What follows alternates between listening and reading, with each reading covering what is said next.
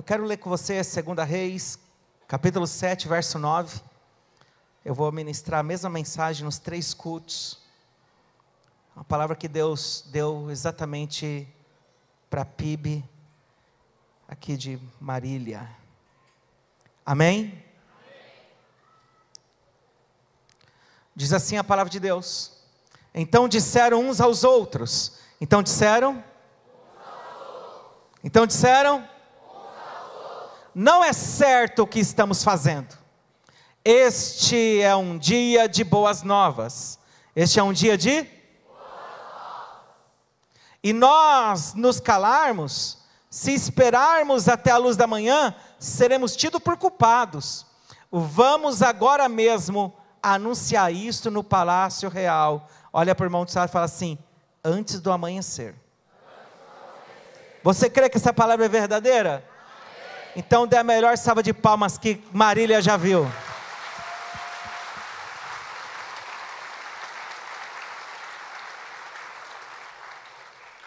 Eu tenho algumas palavras proféticas para liberar antes de eu entrar na ministração. Deixa eu ver se tem alguém com fé para receber aqui. Eu quero declarar e profetizar, querido, que hoje você vai semear fé e amanhã você vai colher milagre. Eu quero profetizar sobre a tua vida que hoje é dia de boas novas, hoje é dia de boas notícias. Se você tem um aparelho de celular, levante ele assim, ó, levante ele assim. Eu quero profetizar que vai chegar boas notícias aí no seu aparelho de celular. Prepare-se. O advogado vai mandar mensagem dizendo que o processo moveu. O médico vai te falar assim que você aquele diagnóstico estava errado. Prepare-se para boas notícias, aprovação no concurso público. Vai ter muita coisa que Deus irá fazer e notícias chegarão aí no seu e-mail, no WhatsApp ou qualquer outro meio de comunicação Prepare-se para uma temporada de boas notícias. Eu subo hoje aqui com essa autorização da parte de Deus para profetizar um segundo semestre melhor do que o primeiro.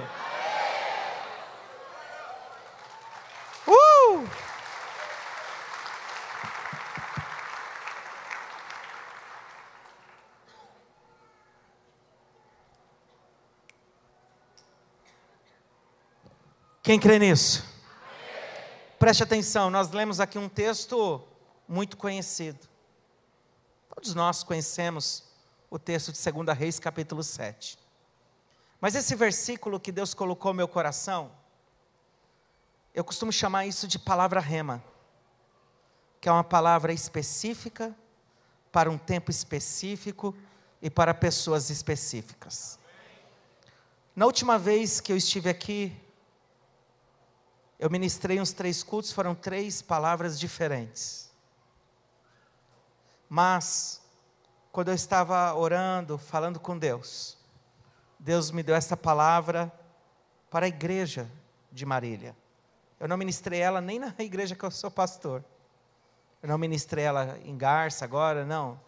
É uma palavra específica para um tempo específico e para pessoas específicas aqui.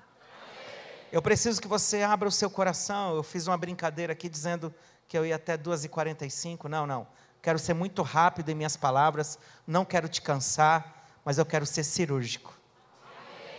Com a ajuda e o auxílio do Espírito Santo e na dependência dele, eu quero ser cirúrgico hoje para a tua vida. Você toma posse dessa palavra, só que eu preciso que você rasgue seu coração para que essa palavra chegue e possa cumprir aquilo que lhe apraz. Amém, amados?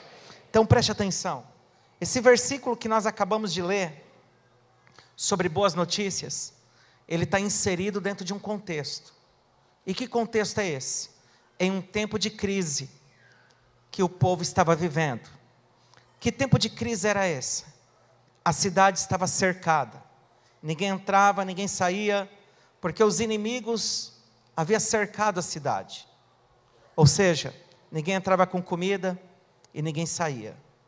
E se não bastasse isso, amados, a cidade desabastecida, havia também uma situação climática, uma estiagem.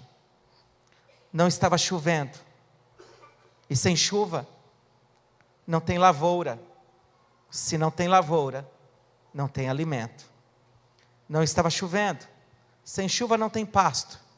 Sem pasto, não tem gado, não tem rebanho e nem os derivados do, do rebanho.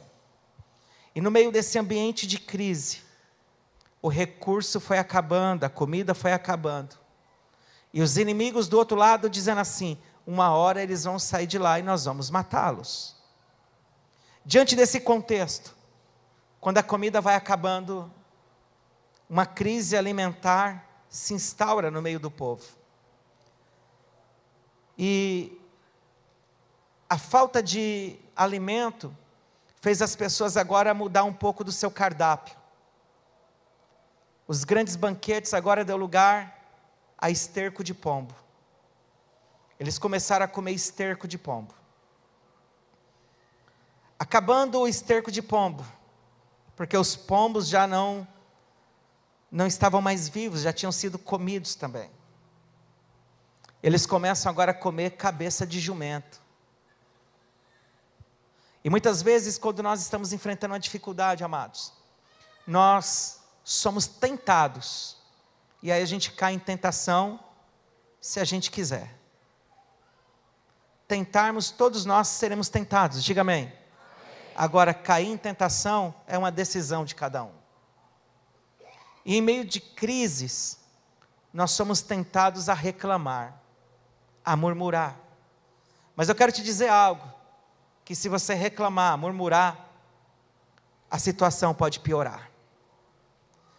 E aquele povo agora começa a reclamar, a murmurar e a situação piorou, porque a cabeça de jumento também acabou. Então eles começam a fazer algo agora imoral, ilegal, algo totalmente fora dos preceitos da palavra de Deus. Eles começam agora a praticar o canibalismo, onde uma mãe chega para outra e diz: Hoje nós vamos comer o meu filho, e quando acabar nós comeremos o seu. Negócio fechado, negócio fechado. E quando essa notícia chega no palácio, dessa, desse caos. Todos esperam de um líder um posicionamento. Em tempos de crise, é onde as grandes lideranças aparecem, é onde a, as grandes lideranças se manifestam.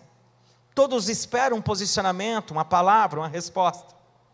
E o rei, diante desse cenário, sem perspectiva, cidade cercada, sem fome, sem água, perdão, com fome, sem comida, sem água. Ele olha para o alto e ele rasga suas vestes, dizendo assim: Eu não aguento mais, Senhor, é o fim.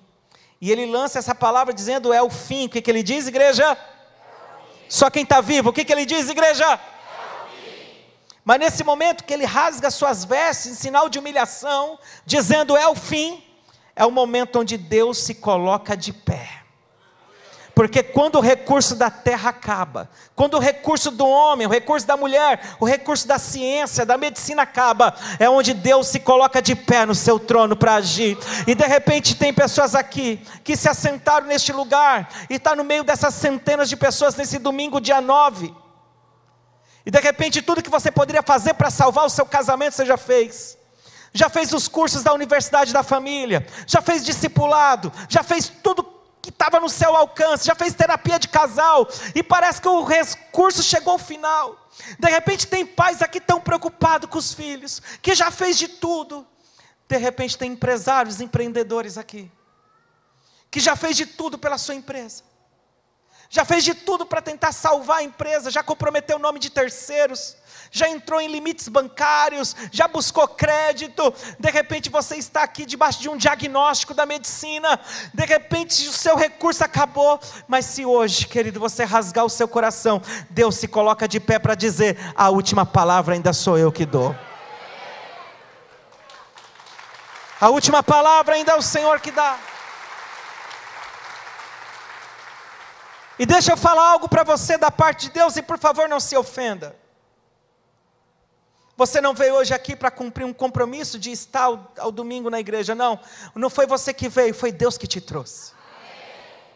Porque quando eu sabia que eu ia ministrar aqui, que eu pastor Domingos estava na nossa igreja ministrando, e lá no meu gabinete, ele falou: Denilson, domingo dia 9 lá, anota aí, você vai estar lá.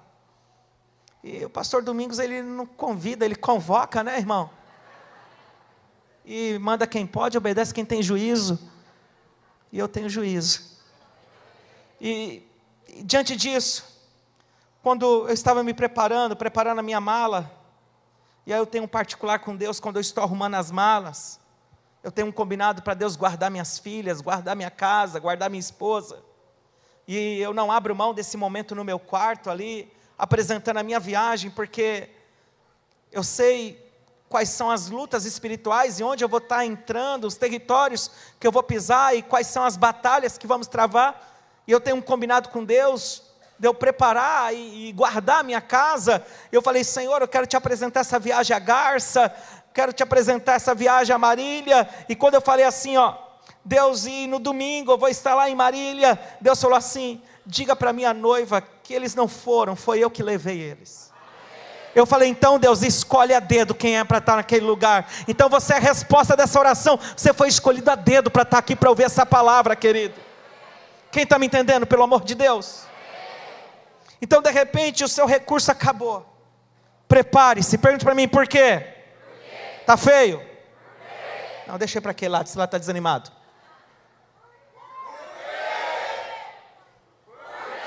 Porque hoje é dia de boas novas. Hoje é dia de boas novas, querido. Hoje é dia de boas notícias. No meio da crise, o rei rasga suas vestes, desesperado, dizendo é o fim, mas Deus se coloca de pé e Deus fala assim: profeta, vai lá porque eu tenho uma palavra para o rei. Em tempo de crise, Deus levanta profeta, amado. Em tempos de dificuldade, em tempo de escassez de recursos, Deus ainda levanta profeta, porque sem profecia a terra se corrompe. E Deus me trouxe nessa manhã aqui como um profeta para profetizar boas notícias sobre a tua vida. Se você crê, levanta sua mão bem alto para receber, amado. Levanta sua mão bem alto para receber aquela providência que você precisa começa a ser gerado hoje. O profeta Eliseu se levanta. E quando o profeta Eliseu se levanta, ele vai até o palácio. Quando ele chega no palácio, ele fala: Eu tenho uma palavra para o rei. Eu tenho uma palavra para o rei. Havia um homem lá, de alta patente, ele era capitão. Qual era a patente dele? Tá feio? Vamos lá, queridos. Qual era a patente dele? Capitão. O capitão se coloca entre o rei e o profeta, dizendo: O que você quer falar com o rei? Eu tenho uma palavra de Deus para parte da parte de Deus para ele. Querido, cuidado com os capitães que se colocam entre você e o profeta. Porque geralmente o capitão, ele vai fazer de tudo para que você não tenha contato com o profeta. Apóstolo, quem é meu profeta? É o teu pastor. Não, não, poucos entenderam. Quem é o teu profeta? É o teu pastor. Ele sobe como sacerdote, mas quando abre a boca, sai palavras sacerdotais, mas de cunho profético para a tua vida. E eu creio que essa mudança de templo, querido, não é só uma mudança de templo. Deus também ele começa a mudar e acrescentar sobre a identidade dessa igreja, pastor Domingos. Eu vejo Deus assim transformando essa casa numa casa apostólica, numa casa pastoral, uma casa de envios, mas também uma casa profética, onde haverá ativação ministerial. Eu vejo um grande avivamento se espalhando pela cidade de Marília. Eu vejo algo sobrenatural acontecendo. Não se trata de uma mudança geográfica, mas se trata de uma mudança de patente espiritual espiritual, tem uma patente.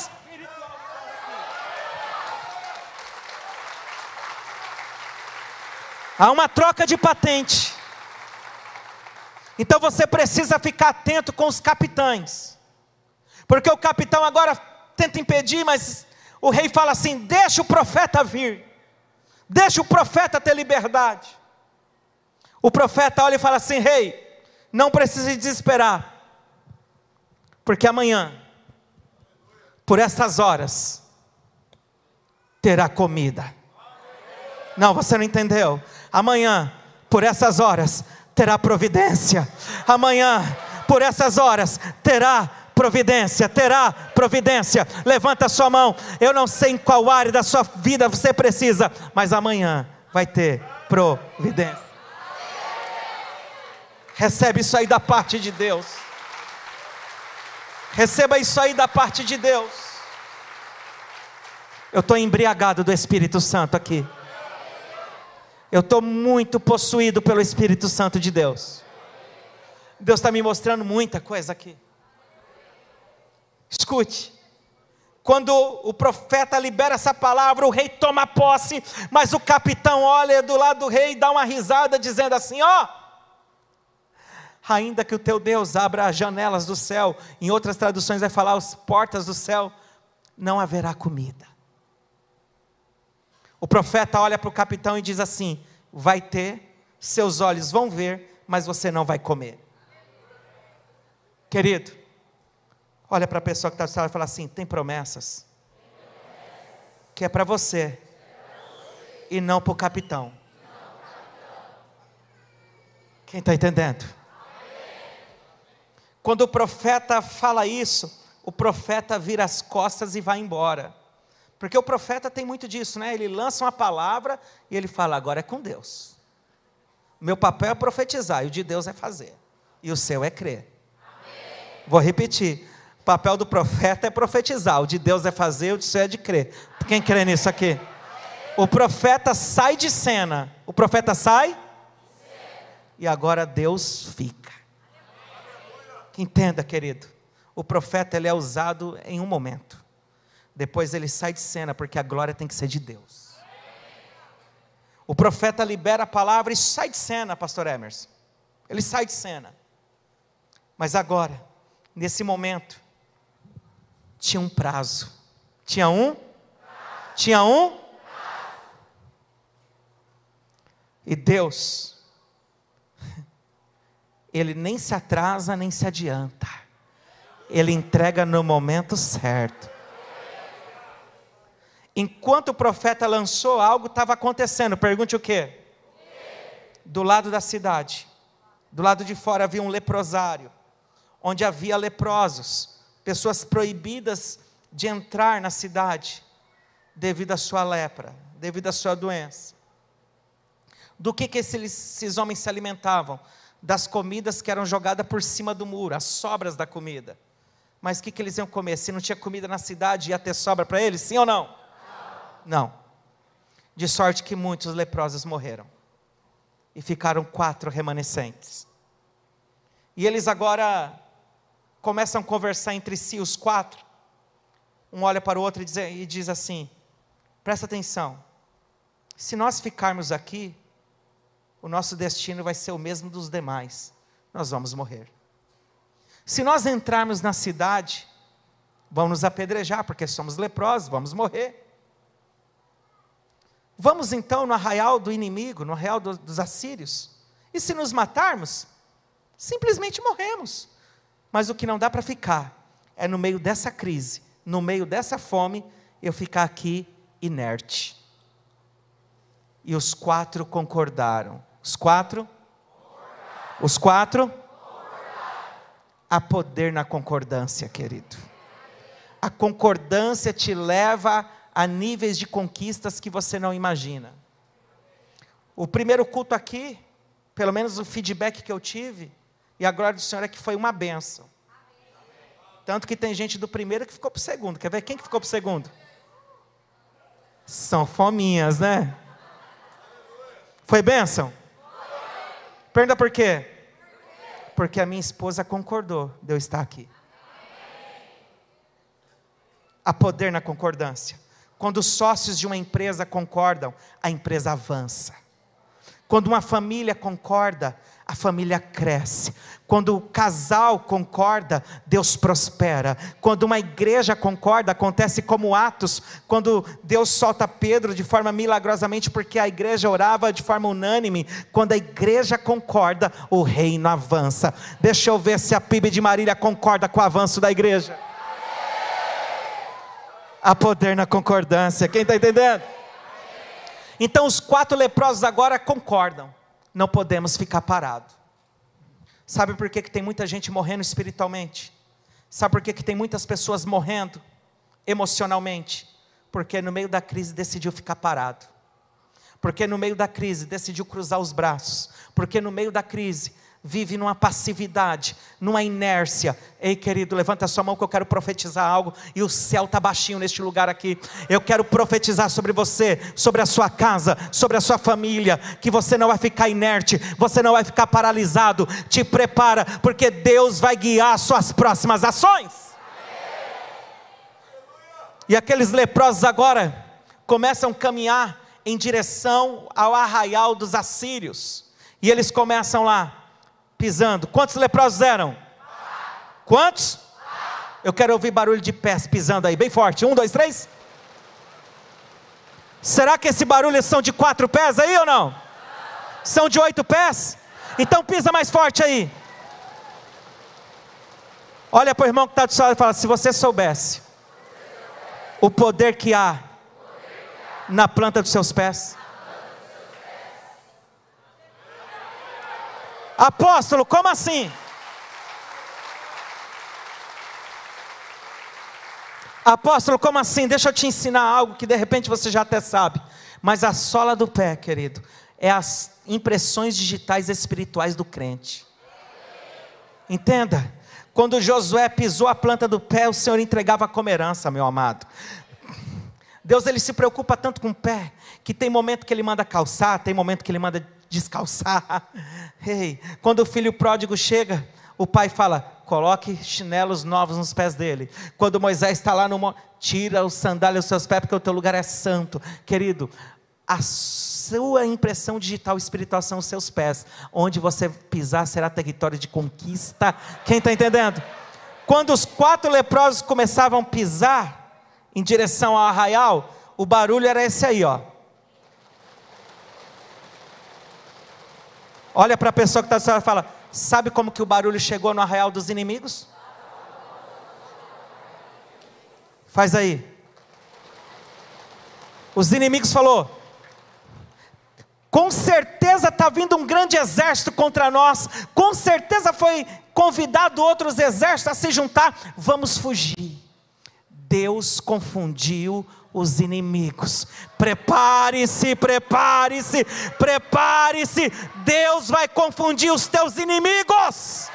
Deus vai confundir os teus inimigos, porque quando você pisar, os anjos do Senhor pisarão contigo. Uh! Uh!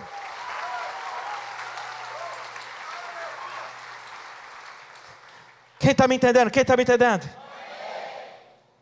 E os assírios fugiram apressadamente, e não deu tempo de levar comida, água, roupa, não deu tempo de levar nada. Saíram e deixaram tudo. E deixaram? Tudo. Quando os quatro leprosos chegaram, tem alguém aí? Aqui também não. Aqui tem comida. Eles ainda assustados. Depois eles olham no fundo do acampamento, comida estocada, grãos, milho, trigo, soja, tudo ali. Para pelo menos mais seis meses. Aí eles entram no arraial.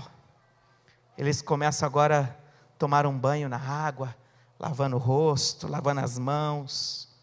Fala para o irmão do seu lado, começaram a se lavar, começaram a comer, beber, colocaram roupas novas. Fala para ele, enfim, Deus preparou para eles cama, mesa e banho. Deus está preparando mais do que você precisa, querido. Deus ele está preparando mais do que você precisa. Deixa eu ver se esse lado aqui crê. E eles começaram a desfrutar daquele banquete. Diga, da providência. Quando eles estão comendo, tal, já com roupinha nova, roupa importada agora, né? Porque era de outra nação, é importada. Deus faz mais. Diga amém. amém. Quando eles estão preparados, um olha para o outro e fala assim: Isso não é certo o que nós estamos fazendo. Nós estamos aqui comendo, bebendo, e o povo lá na cidade está morrendo. Vamos voltar e vamos contar tudo ao rei. Vamos lá no palácio real e um pergunta para o outro: por quê? Porque hoje é dia de boas novas. Porque hoje é dia de boas notícias. Rei. Então agora os quatro novamente concordam. Veja que existe uma unidade nesses quatro eles concordaram em sair e agora eles concordaram em voltar. E eles voltam agora nos cavalos dos assírios. Eles voltam agora com vestes novas, com comida. Mas ele chega com algo muito importante. Pergunta com o quê? Com quê? Ah, tá feio. Com, com boas notícias. E eu quero declarar que tem boas notícias para você. Quando eles chegam com as notícias, eles chegam e eles pedem para falar com o rei. O rei recebe eles. Eles diz: Olha, rei, nós fomos até o arraial dos inimigos. Essas roupas eram de lá.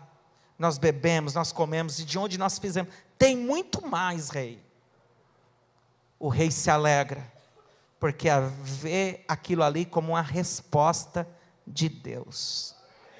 Queridos, e é com temor e tremor que eu vou falar isso aqui. Mas quantos aqui estão esperando uma resposta de Deus? Levanta a mão bem alto. Então prepare-se. Porque está chegando o tempo de respostas de Deus para a tua vida. Você toma posse disso? O rei agora manda buscar comida no arraial dos inimigos, porque os leprosos disseram assim: tem que ser antes do amanhecer. Pergunta por quê? Deus queria cumprir o prazo da palavra lançada pelo profeta que disse: amanhã, por essas horas. Ei, tem profecia que foi lançada sobre a tua vida, que de repente até agora não cumpriu, mas Deus manda te dizer: por essas horas vai começar a se cumprir na tua vida quem está me entendendo, pelo amor de Deus? Quando eles trazem a comida, toca-se a trombeta no arraial, dizendo: tem comida. Qual era o alerta? Tem o quê? Comida. Agora troque a palavra comida por providência. Tem? Providência. Tem? Providência. Dá um tapinha nas costas da pessoa do ombro que está do seu lado e fala assim: está entendendo porque a palavra é para nós? vai chegar notícia daquela providência. Vai chegar notícia, o advogado vai te procurar para te dizer que o processo andou. Ei, vai ter notícias boas chegando aí, quem crê nisso? Escuta, você já viu pessoas desesperadas para comer? Você já esteve no continente africano? Algumas pessoas aqui já tiveram.